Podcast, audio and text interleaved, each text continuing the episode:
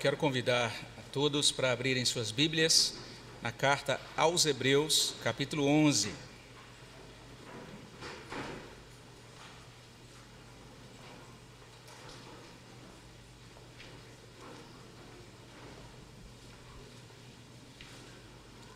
Carta aos Hebreus, capítulo 11. Nós vamos ler o versículo 4. Apenas um versículo para a nossa leitura. Hebreus 11, versículo 4. Você é convidado a abrir também a palavra do Senhor, a acompanhar, a ouvir essa mensagem com a sua Bíblia aberta, conferindo na palavra para ver se é assim, ou seja, se aquilo que vai ser pregado corresponde ao que está escrito. E nós que estamos aqui, você também da sua casa, se quiser acompanhar, vamos ler juntos esse versículo da palavra de Deus, Hebreus 11, 4. Leiamos. Pela fé, Abel ofereceu a Deus mais excelente sacrifício do que Caim, pelo qual obteve testemunho de ser justo, tendo a aprovação de Deus quanto às suas ofertas. Por meio dela, também mesmo depois de morto, ainda fala. Abençoa, Senhor Deus, nosso coração com a tua palavra. Fala as nossas vidas. Ó Deus, ajuda-nos para que sejamos guardados, protegidos pela tua graça e que teu Espírito Santo haja de tal maneira que a tua palavra encontre guarida no nosso coração. É o que pedimos no nome de Jesus. Amém, Senhor Deus.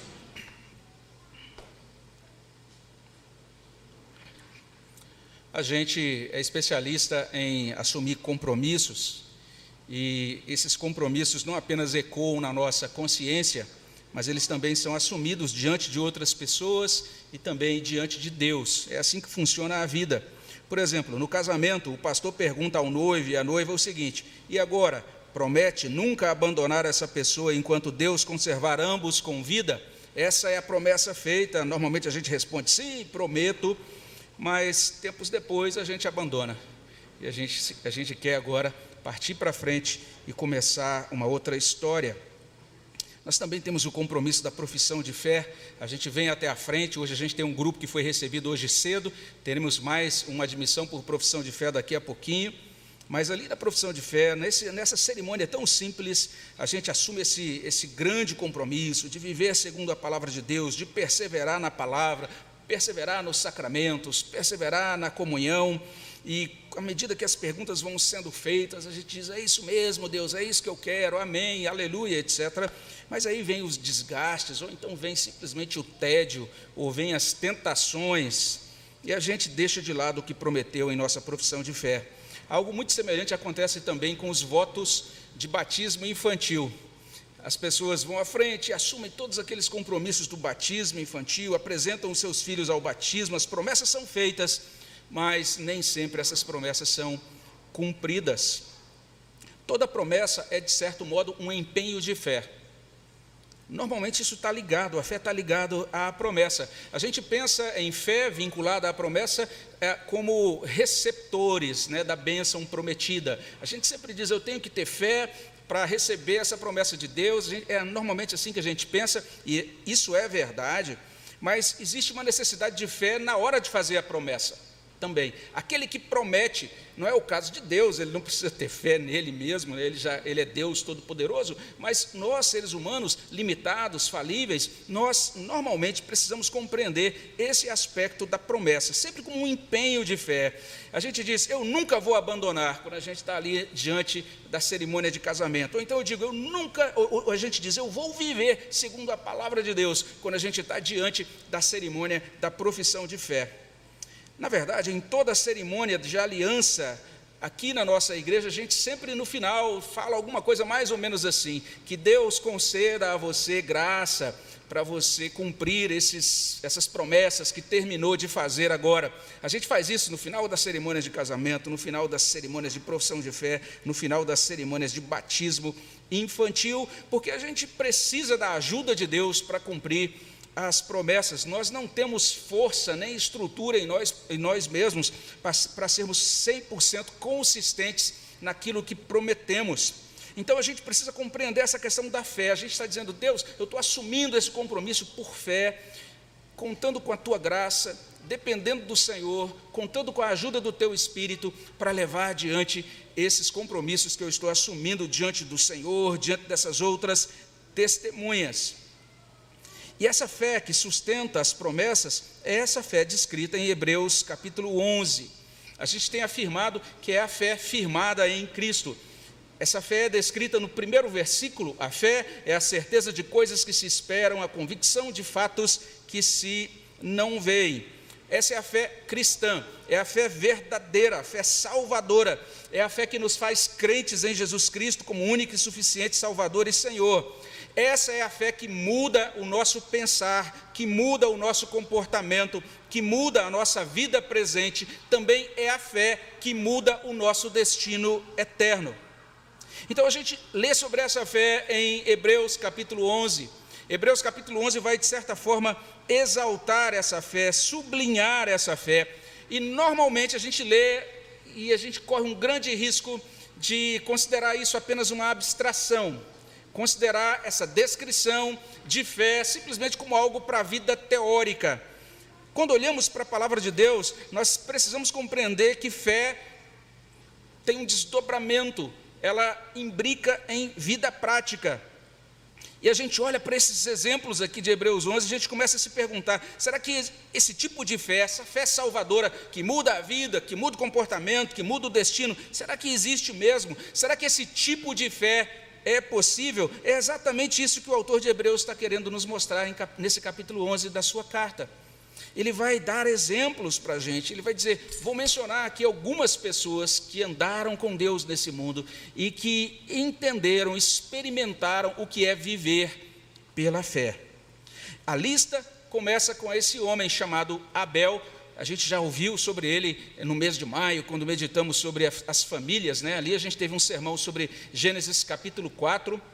Naquela ocasião eu expliquei que esse nome Abel significa literalmente algo passageiro, algo que, que é fugidio. É a mesma palavra que no livro de Eclesiastes é traduzida como vaidade. Quando você chega no livro de Eclesiastes e lê, isso é vaidade, isso é vaidade, como eu, como eu ressaltei no mês de maio, o, o, o autor bíblico está dizendo, isso é Abel, isso é Abel, isso é Abel. Abel significa um vento, Abel significa aquilo que passa muito rapidamente. Então nós temos essa figura e esse nome que tem tudo a ver com o que ele experimentou mesmo, alguém que morreu muito jovem, assassinado pelo irmão. É a primeira pessoa que consta nessa lista de pessoas, de servos que andaram com Deus nesse mundo e viveram pela fé. Com base nessa vida de Abel, Hebreus informa que essa fé salvadora, ela nos capacita a oferecer o melhor para Deus ele destaca ainda que essa dádiva da fé salvadora torna possível ser reconhecido como justo, reconhecido como aprovado por Deus.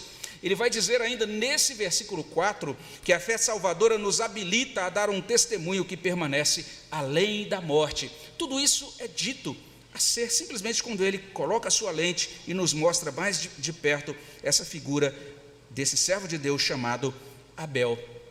Então, a fé salvadora nos capacita a oferecer o melhor para Deus, isso transparece já aqui no início do verso 4. Veja só, pela fé, Abel ofereceu a Deus mais excelente sacrifício do que Caim. Essa é a primeira coisa que a gente pode depreender desse versículo 4. E quando a gente olhou para esse texto no mês de maio, eu pude mostrar rapidamente naquela ocasião as diferenças entre os sacrifícios apresentados por Caim e por Abel em Gênesis 4 mas apenas lembrando ali dos versos 3 e 4 de Gênesis 4, nesses versos a gente lê assim: Aconteceu que no fim de uns tempos trouxe Caim do fruto da terra uma oferta ao Senhor. Abel, por sua vez, olha só o que diz: trouxe das primícias do seu rebanho e da gordura deste. Então a gente tem Caim oferecendo uma oferta, é simplesmente isso que diz o texto, e temos Abel trazendo das primícias do, da gordura do seu rebanho.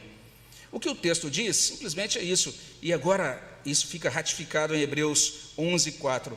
Abel ofereceu o que ele tinha de melhor para Deus, foi isso que ele fez. Isso sinaliza algo muito importante na vida dele. Então, se a gente diz, eu creio em Jesus Cristo, eu tenho fé em Deus, tenho fé em Cristo, Cristo é meu Senhor, meu Salvador, se a nossa fé é verdadeira, se a nossa fé é salvadora, então nós seremos capacitados pelo próprio Deus a oferecer as primícias, oferecer o melhor da nossa vida para Deus.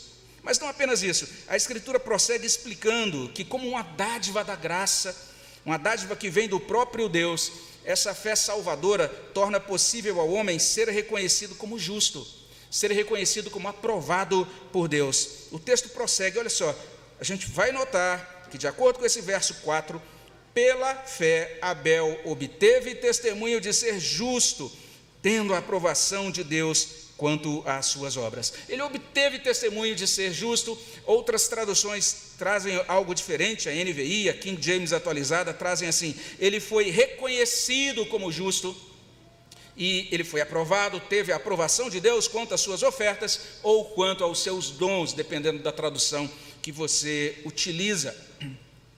A frase está dizendo aqui literalmente isso: que Abel obteve testemunho de ser justo por meio do sacrifício que ele apresentou.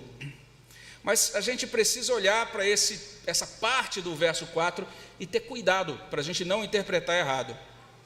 A gente corre um certo risco aqui. Alguns intérpretes erram muito feio. Eles dizem o seguinte: olha, olha só para esse texto aqui, Hebreus capítulo 11, verso 4. A gente lê aqui que é, o que tornou Abel aceitável a Deus foi a oferta que ele ofereceu. Alguns entendem isso. Abel foi aceito por conta da sua oferta mais excelente.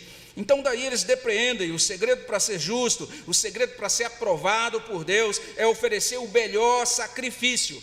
Algumas pessoas interpretam mais ou menos assim, não sei se você já ouviu algum tipo de ensino semelhante em outro lugar, mas algumas pessoas retiram esse trechinho aqui de Hebreus 11, 4 do contexto e eles acabam propondo que a gente tem de fazer mais sacrifícios e apresentar melhores sacrifícios para que sejamos aprovados por Deus, para que realmente Deus agora acolha a nossa vida e a nossa oferta. O que essas pessoas fazem é o seguinte: elas pegam Hebreus 11, 4 torcem Hebreus 11:4 e acabam lendo esse versículo como um texto prova para uma doutrina de salvação pelo esforço humano, uma doutrina de salvação com base no sacrifício humano, uma doutrina de salvação pelas obras. E isso contraria totalmente a doutrina do capítulo. Essa ideia de salvação pelas obras contraria totalmente toda a doutrina do livro de Hebreus. Também contraria toda a doutrina do Novo Testamento a gente precisa compreender algo muito bem quando a gente lê Hebreus capítulo 11. Hebreus capítulo 11 não foi escrito para exaltar as realizações humanas. Se você lê Hebreus 11 como se fosse uma galeria de super crentes que agora realizou grandes coisas, porque eles eram realmente os top da fé, aquelas pessoas que tinham uma fé assim diferenciada, então você precisa tomar muito cuidado, você não está lendo Hebreus 11 da maneira correta. É por isso que eu, muito respeitosamente, discordo desse título editorial que consta na nossa tradução, que traz assim: é, Os Primeiros Heróis. Não sei se está assim na, na, sua na sua tradução. Eu discordo, isso aí não consta no texto grego, no texto original do Novo Testamento. É algo que os editores entenderam, cabe bem aqui, mas eu respeitosamente discordo. Quando eu era jovem, né, assim, menino, menino ali na classe de UPA e também depois da UMP, a gente tinha até uma classe lá na nossa eh, igreja, a Igreja Presbiteriana do Guará 2, intitulada Classe Heróis da Fé. E algumas pessoas, quando explicavam Hebreus capítulo 11, diziam: Vamos ver agora a galeria dos heróis da fé e etc. Foi uma maneira muito popular de se compreender o capítulo 11 de Hebreus. Mas a gente, como a gente vai ver ao longo desse capítulo, à medida que a gente for passando por todas essas biografias aqui, a gente vai perceber que o que temos diante de nós é a grande galeria dos homens que andaram com Deus, salvos pela graça, mediante a fé. Esse é o ensino que a gente vai encontrar de forma consistente no capítulo 11 da carta aos Hebreus. Até porque, de acordo com o Novo Testamento, a gente sempre se lembra disso. A fé é um presente que recebemos de Deus unicamente pela graça. Está lá em Efésios 2, 8, 9. Porque pela graça sois salvos, mediante a fé. Isso não vem de vós, é dom de Deus, não de obras, para que ninguém se glorie. Um servo de Deus que viveu na Idade Média, ele dizia isso: ninguém pode oferecer a Deus nada que não tenha antes recebido dele. Então, até mesmo a fé que nós colocamos nele é uma dádiva, é um presente que recebemos antes dele e agora podemos responder ao Senhor usando a capacidade que ele nos deu pela graça. Então, o melhor é a gente concordar com a paráfrase da Bíblia, a mensagem que traz o seguinte: olha como ele traduz. Por um ato de fé, Abel apresentou a Deus um sacrifício melhor que o de Caim. Foi aquilo em que ele acreditava, não o que ele trouxe, que fez a diferença. Então, ele confiou no Redentor, confiou nas promessas de Deus, ele confiou nesse sumo sacerdote redentor que é apresentado na carta aos Hebreus. Por conta disso, ele foi tido por justo e ele se tornou um servo que agradava ou que agradou a Deus com o seu sacrifício. Um amor, um pastor que amava a Bíblia e também amava muito a igreja. Ele acertou em cheio quando ele escreveu, ele disse o seguinte: "O culto de Abel foi aceito em razão de ter sido oferecido com fé", ou seja, Abel contemplou Cristo e a sua obra redentora. Então é por conta da fé, pela fé, ele ofereceu esse sacrifício mais excelente. Exatamente por isso ele foi reconhecido como o justo. Resumindo, como uma dádiva da graça que vem de Deus, a fé salvadora torna possível obter testemunho de justo e ser aprovado por Deus. E quando olhamos mais adiante, de acordo com esse texto de Hebreus, Hebreus 11, 4, nós aprendemos aqui também que essa fé nos, nos habilita, a fé salvadora nos habilita a dar um testemunho que permanece além da morte. É o que consta no final do versículo. Olha só, por meio dela, também, mesmo depois de morto, ainda fala. É muito interessante essa descrição de Abel. Abel morreu novo, assassinado por seu irmão Caim, mas o testemunho dele ainda ecoa na história. É isso que diz o final do verso 4 desse capítulo 11 de Hebreus. Então a Bíblia nos fala sobre Abel, esse servo de Deus, mas a gente, se a gente parar para pensar um pouquinho sobre a história da nossa igreja, poucos anos atrás, ou anos, semanas atrás, melhor dizendo, poucas semanas atrás, eu publiquei lá no nosso grupo de WhatsApp uh, um chamado dizendo: olha, nós atualizamos a página de história da nossa igreja, dê uma passada lá, conheça um pouco a nossa história, você pode conferir isso no nosso site, vale a pena, porque se você olhar a nossa história, a história da nossa igreja, você vai descobrir que também a gente teve um presbítero chamado Abel. Eu não conhecia esse presbítero pessoalmente, mas pelo que ouço, aquilo que eu entendo, pelo que eu escuto acerca dele, é o seguinte: aquele homem viveu pela fé. Essa igreja também teve um presbítero chamado Martiniano, e pelo que a gente conhece dele, viveu pela fé. Essa igreja também teve uma outra irmã chamada Davina Carvalho, e quando a gente ouve falar sobre a nossa irmã Davina, o que a gente escuta é isso: ela viveu pela fé. Essa igreja teve outra pessoa muito querida, chamada Maria Aparecida, mas que era mais conhecida carinhosamente como Marta. E o que a gente ouve sobre a irmã Marta é o seguinte: a irmã Marta viveu pela fé. E a gente ouve falar sobre Glória Florido Gomes ou Ruth Marçal. E se você chegou na nossa igreja depois de 2012, talvez você tenha ouvido falar sobre um indivíduo pequenininho e super divertido, conhecido como Reverendo Lacerda um homem que viveu pela fé. É isso que a palavra de Deus está trazendo para nós. Ele está dizendo: olha o que a fé realiza. A fé realmente é algo poderoso. Todas essas pessoas viveram pela fé e agora estão com Deus, mas apesar de já estarem com Deus, elas continuam falando. É isso que aconteceu com Abel, foi isso que Deus fez a partir da vida de Abel, é isso que Deus faz também na vida daquele que vive pela fé. Quando nós caminhamos com Deus pela fé nesse mundo, nós estamos investindo em um legado eterno. Apocalipse capítulo 14 fala sobre isso lá no verso 13. Apocalipse 14, 13 diz: Então ouvi uma voz do céu dizendo: Escreve, bem-aventurados os mortos que desde agora morrem no Senhor. Sim, diz o Espírito, para que descansem das suas fadigas. E olha que bonito, pois as suas obras os acompanham. Então essas pessoas viveram com Deus aqui, agora elas vão para o céu, estão descansando com o Senhor. As obras dessas pessoas acompanham cada uma delas. Esse, em suma, esse, em suma é o ensino de Hebreus 11, 4. Ele está falando sobre esse jovem, a gente nem sabe a idade exata em que Abel foi chamado à presença de Deus, mas tudo indica, pelo relato, que ele morreu muito jovem. A vida desse homem nos ajuda a compreender que a fé salvadora nos capacita a oferecer o melhor para Deus. Essa dádiva da fé torna possível ser reconhecido como justo, como aprovado por Deus. A fé salvadora também nos habilita a dar um testemunho que permanece além da morte.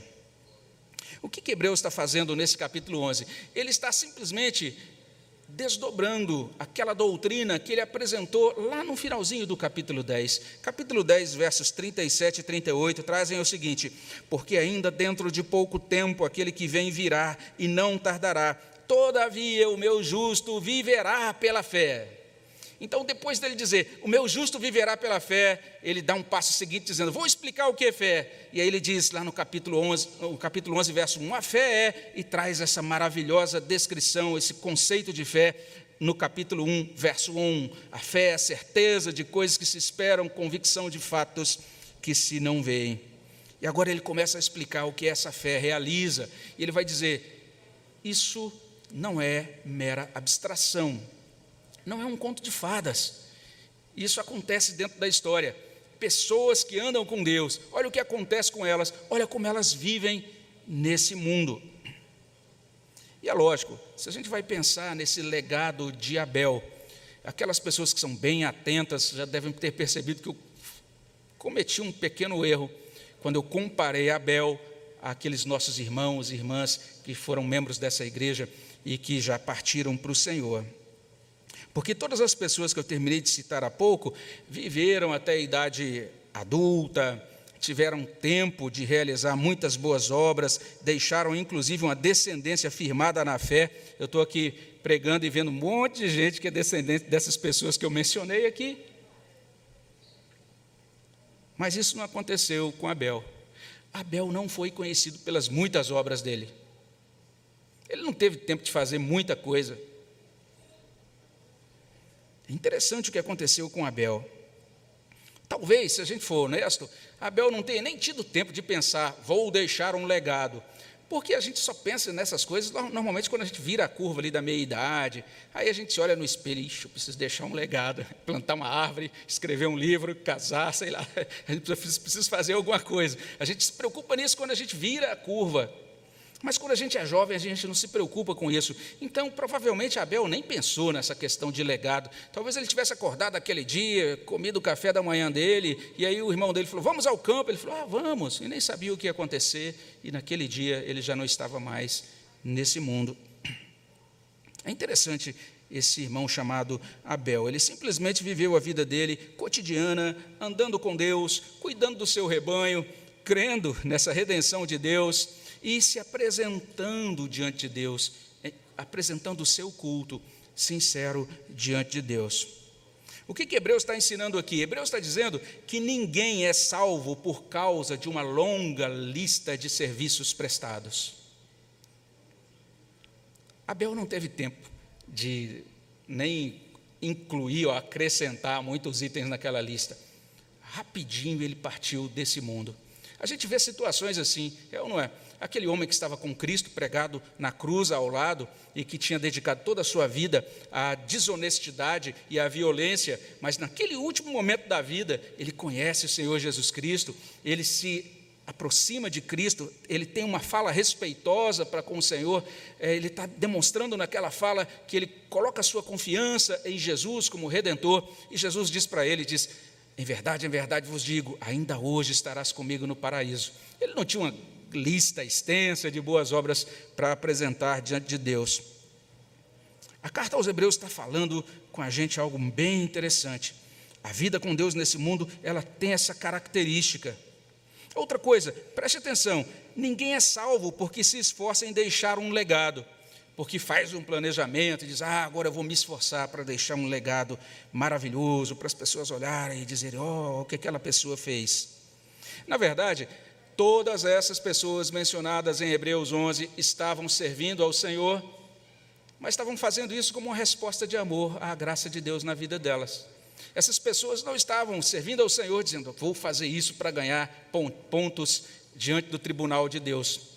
Elas talvez nem soubessem algumas vezes que algumas coisas que elas faziam já estava dando um testemunho da fé delas para outras pessoas. Quem sabe simplesmente tratando outros com gentileza, ou tratando outros dizendo: Olha, confie em Deus, vai dar tudo certo. Ou então simplesmente acolhendo alguém, hospedando alguém, ou preparando o alimento para um necessitado. Elas estavam simplesmente vivendo a vida, caminhando com Deus, amando ao Senhor, amando o seu próximo e de repente, olha só, agora os nomes delas estão aqui em Hebreus capítulo 11. Hebreus está nos ajudando a compreender isso, que ninguém é salvo porque se esforça em deixar um legado. Então, mesmo quando eu disse lá na terceira divisão do sermão, né, que a fé nos capacita isso, a deixar um testemunho que vai além da morte, não é porque você vai viver essa vida dizendo, vou deixar um testemunho além do meu nome, além da morte, construirei um busto, quem sabe meus descendentes verão a minha efígie de bronze na frente da igreja, apenas para demonstrar que homem humilde eu fui. Não, não é nada disso. Essa, basta viver com Deus nesse, nesse mundo. Caminhe com Ele, caminhe com Ele crendo, caminhe com Ele crendo nas promessas dEle e em Cristo como Redentor. Veja só, as boas obras que nós realizamos ou que iremos realizar para Deus também Efésios 2 nos ajuda a compreendê-las. Efésios 2,10 diz: Essas boas obras já foram planejadas por Deus de antemão para que nós andássemos nela. E se a gente deixar algo bom, digno de ser lembrado, entenda, isso será unicamente por causa da graça de Deus, que decidiu nos usar na nossa fragilidade e que vai deixar alguma coisa para o mundo ah, usando vasos de barro como cada um de nós. Então, Hebreus capítulo 11 está dizendo basicamente o seguinte: vamos andar com Deus pela fé. Ele vai mostrar a partir de cada um dos exemplos, olha como valeu a pena. Olha só o que aconteceu com esse jovem chamado Abel. Passou tão rapidamente dessa vida, mas ele deixou uma marca. Ele não deixou essa marca porque ele era brilhante, ou porque ele fez um excelente planejamento estratégico da vida, ou ele buscou um coach que o deu, deu a ele todos os passos para o sucesso ou para o serviço eficaz a Deus. Ele, ele caminhou com Deus e prestou o culto sincero. Deus acolheu aquele homem que foi até ele pela fé e agora ele obteve a bênção do Senhor. Muito interessante. Ele teve a aprovação de Deus quanto às suas ofertas por meio delas, também, ah, desculpe, tendo a aprovação de Deus às suas ofertas, e diz assim: por meio dela, também mesmo depois de morto, ainda fala. Que bênção foi a vida de Abel. Vale a pena andar com Deus pela fé, vale a pena oferecer a Deus o melhor. E se fizermos isso, caminharmos com Ele dizendo: Senhor, eu quero simplesmente oferecer o melhor como resultado, como resposta de gratidão a tudo que o Senhor tem me dado, porque o Senhor também me deu o melhor, que é o Teu Filho Jesus Cristo. Então, diz a palavra de Deus: obteremos bom testemunho, seremos aprovados por Deus e encarnaremos essa fé que transcende a morte. Vamos orar ao nosso Deus sobre isso? Senhor, aplica a tua palavra ao nosso coração. Agradecemos tanto pelo modo como o Senhor agiu na vida de Abel, pela forma maravilhosa como o Senhor encontrou aquela vida, alcançou o teu servo Abel por graça. Ó Deus, ainda que tendo uma vida tão breve, uma vida que certamente não, não transcorreu conforme os planos que ele tinha, mas que se encaixou perfe perfeitamente no plano do Senhor para ele. Ó Deus, o Senhor tinha esse propósito, e o Senhor, ó Deus, agora tem esse teu servo diante do teu trono de graça, cantando louvores ao Senhor. E nós aqui, tantos milênios depois, estamos falando daquele jovem. Ó Deus, obrigado por tudo que o Senhor realiza na vida das pessoas e dá significado a essas vidas. O Senhor nos alcança com a tua bondade. Ó Deus, que o Senhor nos alcance com o teu amor e a tua misericórdia. E que então, ó Deus, alcançados pela bondade do Senhor, nós possamos pensar, sejamos conduzidos também a viver, ó Deus, a ter uma vida transformada hoje, para que tenhamos também um destino assegurado na eternidade. Nós pedimos essas bênçãos no nome de Jesus. Amém, Senhor Deus.